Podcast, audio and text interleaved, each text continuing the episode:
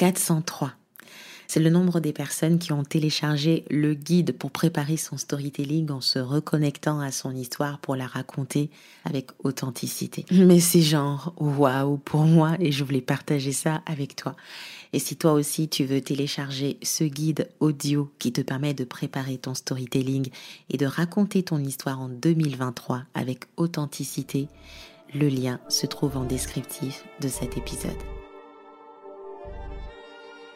Bienvenue dans Une histoire, le podcast du storytelling et du pouvoir des mots dans notre business, mais aussi dans notre vie. Chaque semaine, j'explore avec toi différents sujets sous forme d'une histoire unique et riche en apprentissage, que ce soit un cours ou une réflexion, l'histoire d'une personnalité ou d'un entrepreneur qui nous fait des confidences, un événement historique, bref. Chaque épisode t'invite à découvrir le monde sous un nouveau jour. Je suis Bemvinda, conteuse et formatrice en storytelling pour tous les entrepreneurs et les leaders qui veulent alchimiser leur histoire pour avoir plus d'impact. Abonne-toi pour ne rien louper. Assis-toi confortablement avec un verre de vin et appuie sur play. Bonne écoute.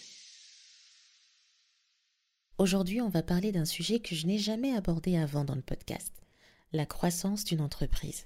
Et comment raconter ton histoire peut aider à attirer de nouveaux clients, mais aussi fidéliser les anciens? Parce que depuis que je suis en business, on m'a toujours dit que c'est plus difficile de convertir un nouveau client que d'en fidéliser un qui l'est déjà.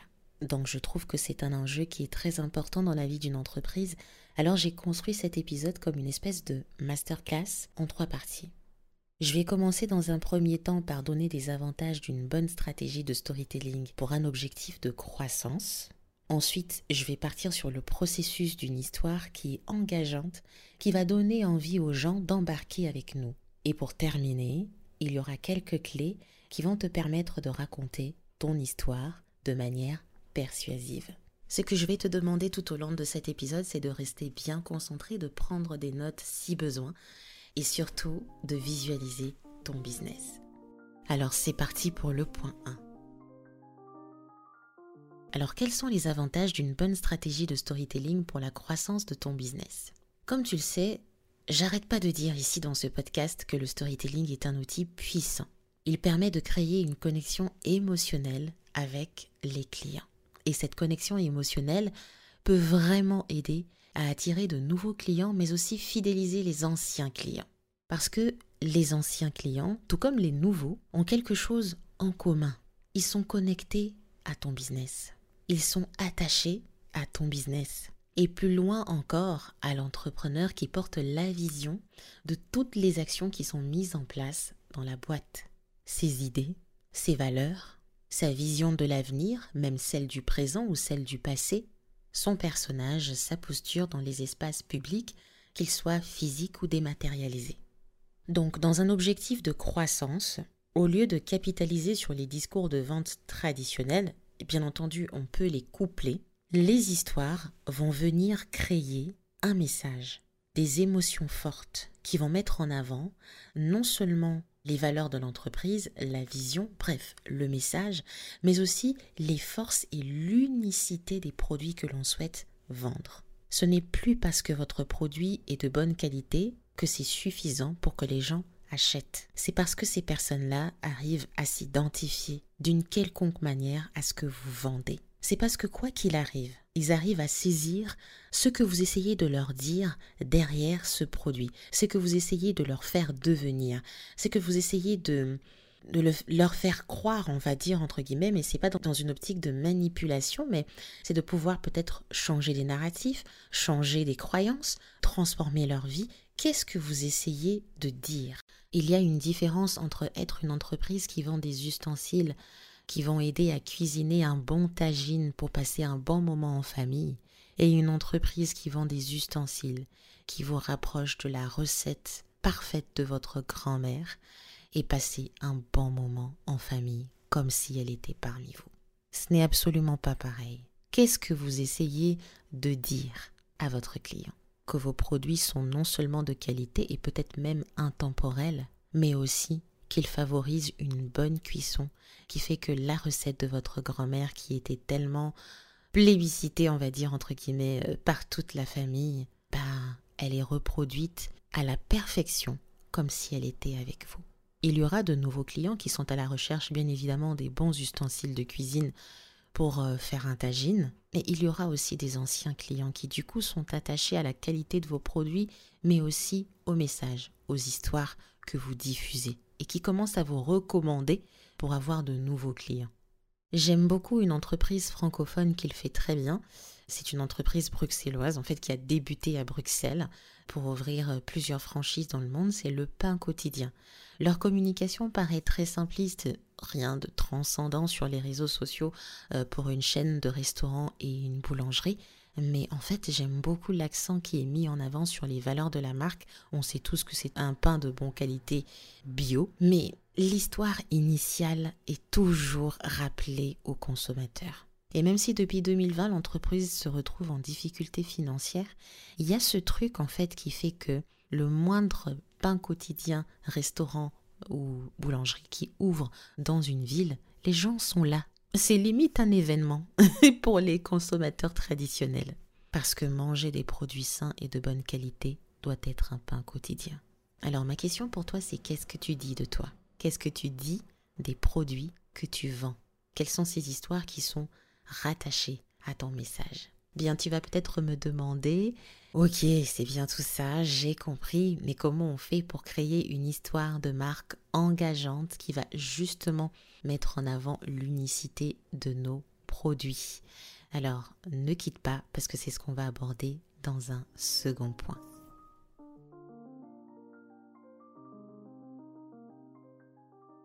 Pour que votre storytelling soit efficace, il est important de raconter une histoire de marque Et pour rappel, il y a une différence entre storytelling et histoire. Ce n'est pas la même chose. Le storytelling est un système inspirationnel qui organise les histoires pour chacun des objectifs, pour chacun des messages de votre entreprise. L'histoire n'est que le canal qui véhicule le message. Je vais reprendre, c'est important que vous puissiez le comprendre. Le storytelling, c'est un système inspirationnel qui organise les histoires pour chacun des objectifs de votre entreprise, chacun des messages, ok? Alors que l'histoire, c'est justement le canal qui véhicule le message. Quand on dit j'adore leur storytelling, c'est pas forcément j'adore une seule histoire. J'adore leur manière de raconter des histoires pour diffuser leur message.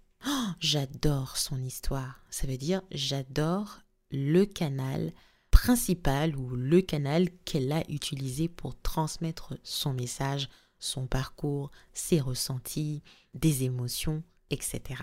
Bien, pour créer une histoire de marque qui soit engageante, il y a des prérequis. Et j'attire ton attention parce que c'est à la fois des prérequis qui sont tangibles et intangibles. Maîtriser l'art du storytelling, c'est avoir une compétence émotionnelle. Et ça, c'est, super important. La première chose, c'est qu'il faut commencer par identifier les points qui différencient ton entreprise sur le marché. Tu dois absolument mettre les mots sur toutes les actions, les motivations qui représentent ton entreprise. L'objectif, c'est vraiment d'être capable de transmettre une proposition de valeur qui dépasse une simple définition de ce que tu fais je vends des ustensiles de cuisine. Non, je vends des photos, je crée des photos, je fais des montages d'épisodes de podcast. L'objectif, c'est vraiment d'aller beaucoup plus loin et se diriger vers ce que ça représente de manière intangible. L'être humain a une partie consciente et inconsciente. Il a une raison et un cœur. Il connaît le bien et le mal. Il y a des choses qui sont appelées à fonctionner en duo. Et dissocier le tangible de l'intangible fait souvent que dans nos discours marketing, on a tendance à tourner autour de ce qui fait le produit, ok? Mais euh, ça crée aussi ce côté je veux prouver que mon produit est le bon, au lieu de passer sur l'autre côté ou alors de combiner les deux pour montrer pourquoi mon produit est le bon. Si on veut partir sur la vente d'un produit qui soit haut de gamme et voire même de luxe, bah je pense qu'il faut se recentrer sur pourquoi le produit est bon et non parce qu'il est bon. Je vais prendre un exemple très très simple. En gros, en tant que storyteller, comment je ferais pour me vendre si j'étais photographe? Alors, s'il faudrait que j'applique ce premier principe, en fait, ce premier prérequis qui est de partir sur une proposition de valeur qui dépasse une simple définition de ce que je fais pour se diriger vers ce que ça représente réellement, bah je dirais ceci. Quand on est photographe, ce qu'on fait, de manière simple, ben c'est vraiment capturer des moments de vie, des instants de vie, d'accord? Mais ce que ça représente réellement, c'est quoi? Eh ben en fait, ce sont des souvenirs qui sont actifs et intemporels. Ça, c'est ce que je dis de mon activité, ce que je dirais de mon activité. Peut-être un exemple tout bête. Je suis allée dans un mariage et euh, j'ai photographié justement des gens, l'événement, etc. Et je faisais attention aux moindres détails. Je faisais attention au fou rire. Je faisais attention à la joie de danser. Je faisais attention à la conversation un peu timide et aussi très émotionnelle d'un père et sa fille. Je faisais attention aux amis d'enfance qui racontaient des anecdotes autour de, comment ils ont grandi et comment cette femme est devenue aussi belle et incroyable qui a épousé euh, un homme, je sais pas quoi, ok? Je faisais attention un tout petit peu à tout ça. En fait, c'est vrai que c'est vraiment capturer des moments de vie et que c'est capturer l'émotion. Ça, c'est ce qu'on dit, tout le monde dit ça, capturer l'émotion. Mais ce que ça représente réellement, ce sont des souvenirs actifs et intemporels. Et quand je parle d'actifs, c'est quoi? C'est qu'à chaque fois que les gens vont regarder ce que j'ai capturé, ils pourront non seulement se souvenir, mais revivre ce jour-là, le ressentir une fois, deux fois, à l'infini, le raconter, se le raconter en une soirée, pendant l'apéro, et juste être heureux de partager encore ces souvenirs avec ceux qui ont été là ou non. Ok? À chaque fois, on pourra même redécouvrir les événements parce que, au final, un deuxième regard, c'est une deuxième histoire. C'est très poétique. Les photographes qui disent photographe d'émotion et d'amour, c'est très bien tout ça. Mais en soi, qu'est-ce que vous dites réellement de vos photos? Deuxième prérequis pour raconter une histoire engageante qui va emmener notre entreprise dans la croissance, c'est de veiller à ce que l'histoire soit crédible, honnêtement. Hein. On doit trouver de la cohérence entre notre histoire, notre message, business, mais plus notre positionnement. Tu ne vas pas inventer des légendes et des mythes si ton business a le même positionnement que la chaîne Action, par exemple. Je n'ai rien contre. En fait, c'est pas mauvais de vendre du produit low cost, c'est de répondre à un besoin et on peut se faire énormément d'argent en vendant du low cost. Il n'y a vraiment rien de péjoratif. Tout ce que j'essaie de dire, c'est que la cohérence de tes propos, de ce que tu dis, c'est aussi bien de checker ton positionnement. J'aime bien Action. Ils vont vraiment pas loin. Petit prix, grand sourire. Point barre. et bien évidemment, il y a une histoire qui est derrière, mais c'est pas quelque chose d'hyper folichon, parlons d'un aspect culturel, euh, je sais pas, en 1940, euh, les populations machin défavorisées. Oh là là, non. Faire les choses dans la simplicité, parce que ça suit notre positionnement et surtout ça contribue à ce que les personnes à qui on veut s'adresser comprennent tout de suite ce qu'ils viennent chercher. Est-ce que ce que je dis sert mon message? À quel point il sert mon message? Est-ce qu'il vient l'amplifier ou est-ce qu'il vient le complexifier? Et bien entendu, quand je parle de cohérence, ça peut vraiment aller loin dans les valeurs, dans la vision, dans l'ADN en fait de son entreprise. Ok?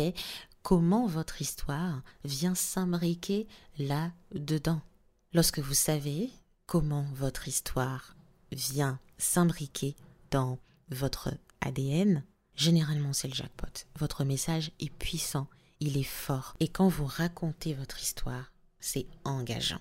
Qu'est-ce que tu dis réellement de toi et à quel point ça sert ton message? C'est vraiment la question que tu dois te poser aujourd'hui pour ton storytelling. Alors, comment on fait une fois qu'on a créé cette histoire pour la partager avec persuasion Oui, parce que l'objectif ici, c'est vraiment d'attirer de nouveaux clients et de fidéliser les anciens. Je te le dis tout de suite dans une troisième partie.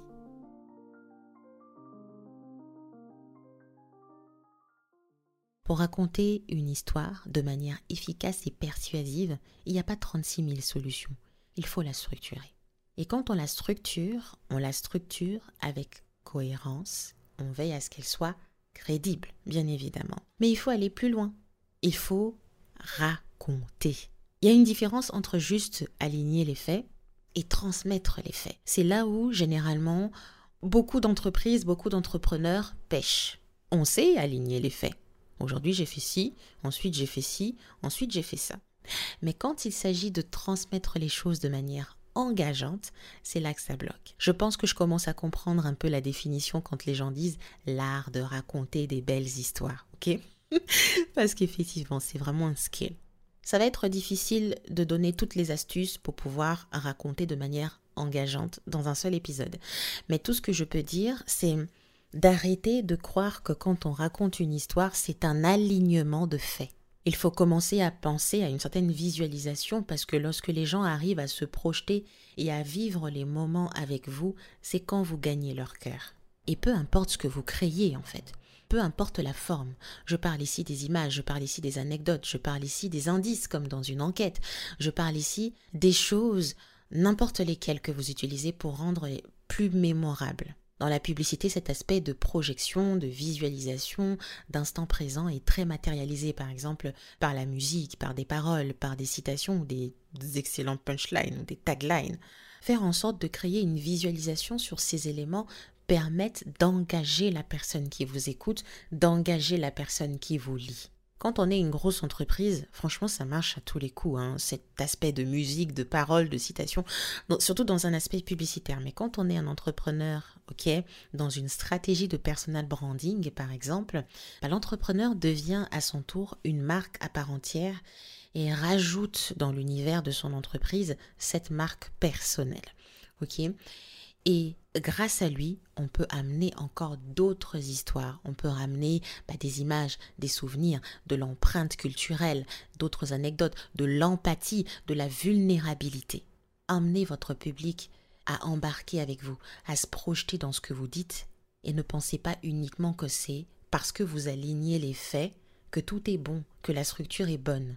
Trouvez votre arc. Dans cette façon de raconter, il y a non seulement l'effet de visualisation, mais il y a aussi ce côté de voyage, de transformation. Qu'est-ce que vous dites réellement de votre produit? Est-ce que ce que vous dites sert votre message? Est-ce qu'il l'amplifie ou bien il le complexifie? Comment vous faites pour transmettre les choses de manière engageante, sans pour autant penser que c'est parce que vous alignez simplement les faits que tout est bon? Je tiens à signaler que quand on parle de vulnérabilité, bien évidemment, ça, ça limites, évidemment que ça limites, surtout quand, voilà, il y a des histoires qui sont collectives, il y a des histoires qui sont personnelles.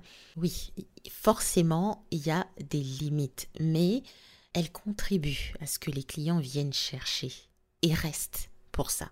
Parce que ils sont étroitement connectés à notre humanité. Et l'humanité évolue. Elle évolue en même temps que l'entrepreneur et elle évolue en même temps que le client.